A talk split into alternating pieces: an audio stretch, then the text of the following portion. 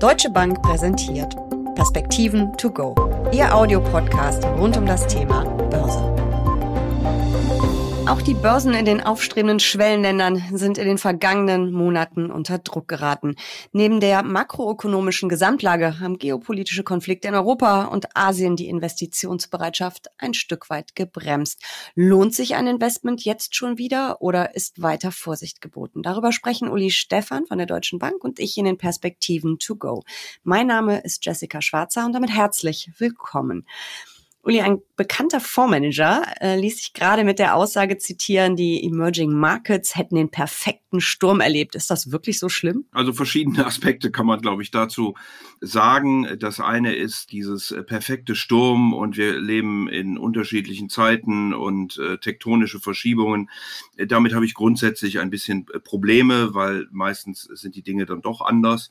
Erster Punkt. Zweiter Punkt ist, dass es natürlich sehr unfair ist, den Wellen- und Entwicklungsländern gegenüber, sie alle in einen Topf zu werfen. Hm. Bei manchen äh, kann man darüber diskutieren, ob sie denn heute überhaupt noch Schwellen- und Entwicklungsländer sind. Das ist vielleicht auch eine gewisse Arroganz des Westens äh, da in der Weise drauf zu gucken. Andere haben sich sicherlich in eine ungünstigere Richtung entwickelt äh, und entsprechend haben natürlich auch die Märkte dann reagiert, die sich ja angucken, äh, sind äh, Staatsverschuldungen, wie ist überhaupt die Regierung aufgestellt, mhm. wie sind Korruption, wie ist die, der Außenbeitrag, also wird mehr exportiert als importiert oder umgekehrt, wie sehr ist man von Rohstoffen abhängig, wie sind die Währungsreserven, etc., etc., etc., wie hoch mhm. ist die mhm. Inflation.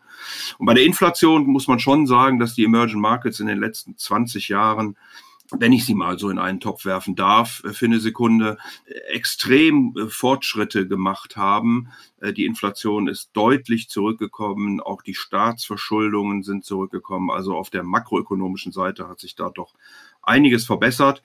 Und letzter Satz, ja, es ist richtig, die Emerging Markets per se haben sich sehr früh und sehr energisch gegen die hohen Inflationszahlen oder die steigenden Inflationszahlen äh, gewährt und haben sie also auch deutlich besser in den Griff bekommen, als das viele Industriestaaten geschafft haben. Aber du hast das äh, Thema Verschuldung ja auch schon ähm, angesprochen. Es sind natürlich viele Schwellenländer hoch verschuldet, immer noch. Und äh, da heißt es ja dann oft oder gibt es die Warnung, dass die ähm, sportlichen Leitzinserhöhungen diese Länder auch in eine prekäre Lage bringen könnten. Würdest du diese Befürchtung nicht teilen? Naja, also wenn ich mir die sogenannten äh, Fragile Five angucke, also Indonesien, Indien, Türkei, Südafrika und Brasilien, dann haben die in diesem Jahr gar nicht so schlecht äh, mhm. performt. Ähm, und zwar sowohl was die Märkte angeht, auch was die Währungen angeht. Da muss man vielleicht an der Türkei natürlich bei der Währung gewisse Abstriche machen. Also das ist sicherlich äh, nochmal eine Ausnahme. Aber der Aktienmarkt in der Türkei plus 87 Prozent. Also Wahnsinn. Das ist schon, selbst in Euro immer noch plus 50 Prozent. Also das ist schon sehr bemerkenswert. Und das bei der extrem hohen Inflation, die die haben und Wirtschaftskrise. Es ist ja echt ähm, sportlich. Es ist wirklich bemerkenswert, ja genau. Der Tourismus läuft äh, sehr gut und die Türkei hat sicherlich äh, Chancen äh, zu exportieren über diese mhm. schwache Währung. Es sind auch einige westliche Unternehmen, die sich mittlerweile dort stärker engagieren, weil es natürlich im Moment relativ preiswert ist. Also da sieht man schon eine gewisse Entwicklung die, die Währung hängt natürlich sehr stark an der hohen mhm. Inflation, die über, über 80 Prozent gestiegen ist und Geldpolitik, äh, die dann gesagt hat, also man bekämpft die Inflation, indem man die Zinsen senkt. Sei es drum. Die äh, anderen Fragile Five, äh, wie sie so schön heißen, wie gesagt, haben recht ordentlich performt. Allen voran müsste man Brasilien nennen will mich da jetzt gar nicht äh, zu den äh, kommenden Wahlen äh, äußern, wo ja Lula da Silva weit vor Bolsonaro in den Umfragen im Moment führt. Aber Brasiliens Aktienmarkt hat immerhin auch Plus hingelegt von über 17 Prozent und die Währung, also der, der brasilianische Real plus 25 Prozent zum Euro und plus knapp 10 Prozent mhm. zum Dollar. Also Unterm Strich hast du recht, würde ein Anstieg der Zinsen in den USA und ein starker Dollar eher dazu führen, dass Gelder abgezogen werden und natürlich Länder, die hm. sehr stark negative Leistungsbilanzen haben und deshalb auf Kapitalimporte angewiesen sind, Probleme bekommen. Aber die Makrodaten haben sich deutlich verbessert und deswegen ist dieser Zusammenhang nicht mehr so evident, wie er es äh, vielleicht äh, vor äh, 15 oder 20 Jahren. Trotzdem habe ich aber gelesen, dass bis Ende August äh, fast 40 Milliarden Euro aus den Schwellenländermärkten abgezogen worden sind. Das klingt jetzt erstmal nach einer gigantischen Summe, ist es aber vielleicht gar nicht? Naja, wenn ich mir angucke, wer da so alles Emerging Markets genannt wird mhm. auf diesem Planeten und wir reden dann über Gesamt Lateinamerika, wir reden über Gesamt Afrika, wir reden über China. Äh, fast ganz Asien, mhm. äh, Osteuropa, also das ist natürlich schon großer Teil dieser Welt und dann relativieren mhm. sich vor diesem Hintergrund eben die ja. 40 Milliarden sicherlich. Nun hast du jede Menge Beispiele genannt für Märkte, die, die sensationell gelaufen sind, aber wenn ich mir den MSCI Emerging Markets angucke, also den Schwellenländerindex, der ist ja auch für viele ETF-Anleger sehr spannend, ähm, dann haben wir da ein Minus year to date, also seit Anfang des Jahres von gut 18 Prozent wer hat denn da so verloren, dass es am Ende dann doch so aussieht? Ja, auch da wieder mehrere Bemerkungen zu äh, Jessica, wenn du erlaubst. Zum einen Bitte? ist der MSCI World, also einschließlich der Industrieländer, gar nicht so viel anders gelaufen. Also da mhm. liegt äh, noch nicht mal ein halber Prozentpunkt zwischen diesen beiden Indizes. Äh, dann muss man sagen, dass äh, Lateinamerika insgesamt deutlich besser liegt als Asien. Lateinamerika MSCI LATAM bei plus knapp 10 Prozent. In Asien ex-Japan liegen wir bei minus äh, 18, 19 Prozent. Was liegt aber, das an den Rohstoffen in Lateinamerika, dass die so viel besser laufen oder woran liegt das? Ja, da gucken wir zuerst mal auf die Länder, wenn du erlaubst. Mhm. In Lateinamerika sind im Index äh, vertreten vor allen Dingen Brasilien und Mexiko. Brasilien hat einen ein Anteil im Index von 63 Prozent, Mexiko von 26. Also wenn man MSCI mhm. Lateinamerika kauft, ist man im Wesentlichen in, in Brasilien und Mexiko investiert und hat dann, da bin ich schon bei dir, vor allen Dingen Finanzwerte, ähm, die von den steigenden Zinsen, Ceteris Paribus, profitieren sollten und natürlich Rohstoffe.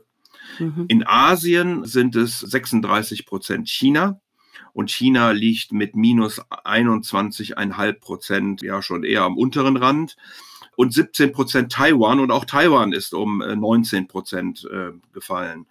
Also äh, da spielt sicherlich diese ganze Lieferkettenproblematik mhm. eine deutliche Rolle. Die No-Covid-Strategie der kommunistischen Partei Chinas, die ja jetzt vor dem Parteikongress der am 16. Oktober beginnen wird, nochmal verschärft worden ist. Also da wäre die Hoffnung, dass es nach dem Parteikongress, der am 22. Oktober enden soll, äh, dann äh, hoffentlich eine gewisse Lockerung geben wird, weil China ja auch im ersten Halbjahr ein ausgesprochen schwaches Wachstum von nur zweieinhalb Prozent hingelegt hat und äh, die kommunistische Partei und die Regierung sicherlich Interesse daran hat, dass das Wachstum wieder beschleunigt wird. Man hat ja schon die Zinsen gesenkt, man legt Fiskalpolitik aus. Äh, man braucht 16 Millionen Jobs äh, pro Jahr. Äh, und das sollte eigentlich dazu führen, dass wenn die Führungsfrage in China geklärt ist, dann eine gewisse Erholung auch in der ökonomischen Situation möglich ist. Hoffentlich. Der bekannte Ökonom Kenneth Rogoff hat nämlich gerade gewarnt, wenn China in eine Rezession abgleiten sollte, dann steuern wir auf die größte Krise seit dem Zweiten Weltkrieg zu. Teilst du diesen extremen Pessimismus? Also China ist sicherlich sehr bedeutend äh, mittlerweile für die Weltwirtschaft. Wir erleben das ja mit den No-Covid-Strategien und den Lieferkettenproblematiken. Vor allen Dingen, als wirklich auch die großen Städte und die großen Häfen mhm. in China geschlossen waren, haben wir das auf der ganzen Welt äh, gespürt und zwar auf dramatische Art und Weise. Insofern würde ich in dem Punkt Kenneth Rogoff da durchaus zustimmen. Ich bin noch nicht dabei, dass China unbedingt in eine Rezession abgleiten muss. Ich glaube schon, dass wir im nächsten Jahr wieder höheres Wachstum erwarten dürfen als, im nächsten, als in diesem Jahr, weil ich eben erwarte, dass mhm. die Lockdowns nicht mehr so energisch, vor allen Dingen auch die großen Städte und, und, und Häfen und damit die Lieferketten betreffen werden, weil sich die kommunistische Partei das am Ende nur schwer wird, wird leisten können. Wichtig ist sicherlich äh, dann noch die Frage, wie geht der Konflikt zwischen den USA äh, und China weiter? Äh, da ist nicht nur Taiwan in der Diskussion, sondern da geht es natürlich auch um Technologie und es geht auch um Kapital.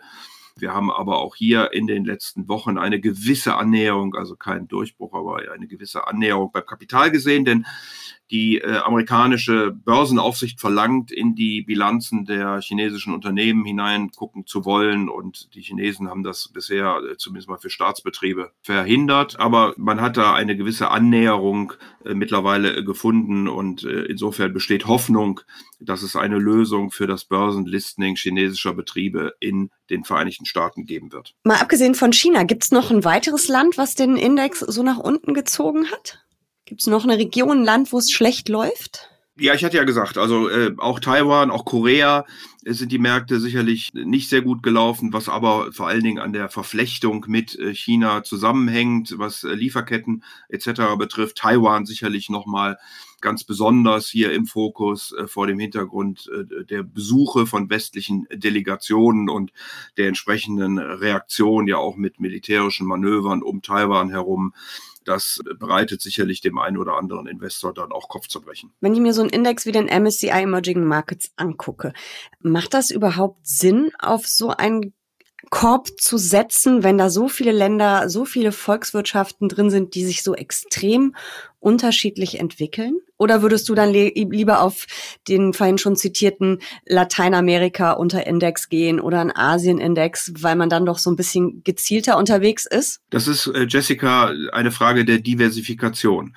Äh, also der Aufteilung der Investitionen auf unterschiedliche Möglichkeiten. Und äh, der MSCI Emerging Markets äh, ist natürlich sehr, sehr stark unterschiedlich und damit sehr breit diversifiziert. Ich habe eben Länder, die schon relativ gut industrialisiert sind, die sehr exportstark sind. Ich habe Länder, die sehr viel mehr importieren, Rohstoffländer versus Technologie.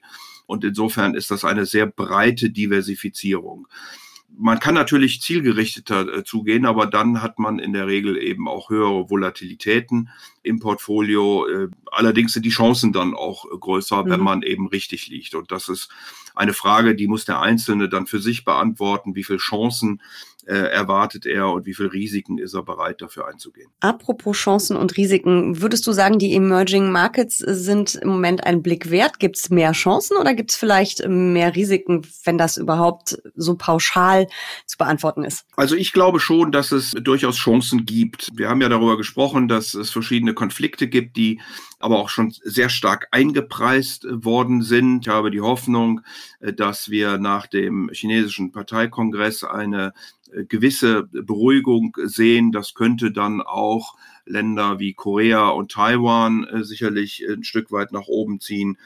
Wir haben auf der Bond-Seite ganz attraktive Verzinsungen, auch gerade im US-Dollar mit fast acht Prozent. Auch die Bonds sind stark unter die Räder gekommen in den Emerging Markets. Das ist aber ähnlich auch, wie das in den Industrieländern der Fall ist. Also ein Beispiel, äh, Investment-Grade-Anleihen, also Anleihen mit guter Bonität in den Vereinigten Staaten, haben in diesem Jahr performt mit minus 16 Prozent, in Europa mit minus 12 und in den Emerging Markets in US-Dollar mit minus 19. Also da ist natürlich schon eine Kluft zwischen 12 und 19, aber es äh, geht sozusagen alles in die äh, gleiche Richtung. Dafür nochmal sind in den Emerging Markets die laufenden Verzinsungen mittlerweile deutlich höher und auch in Einzelfällen äh, durchaus attraktiv.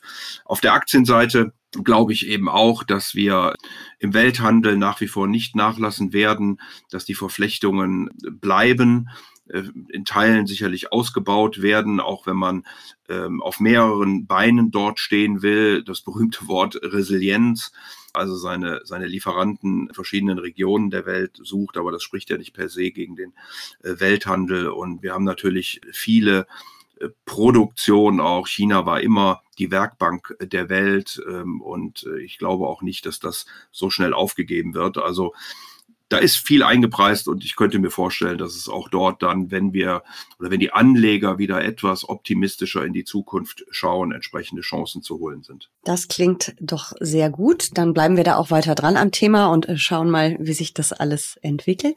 Und ich danke dir für diese Perspektiven to go. Sehr gern, Jessica.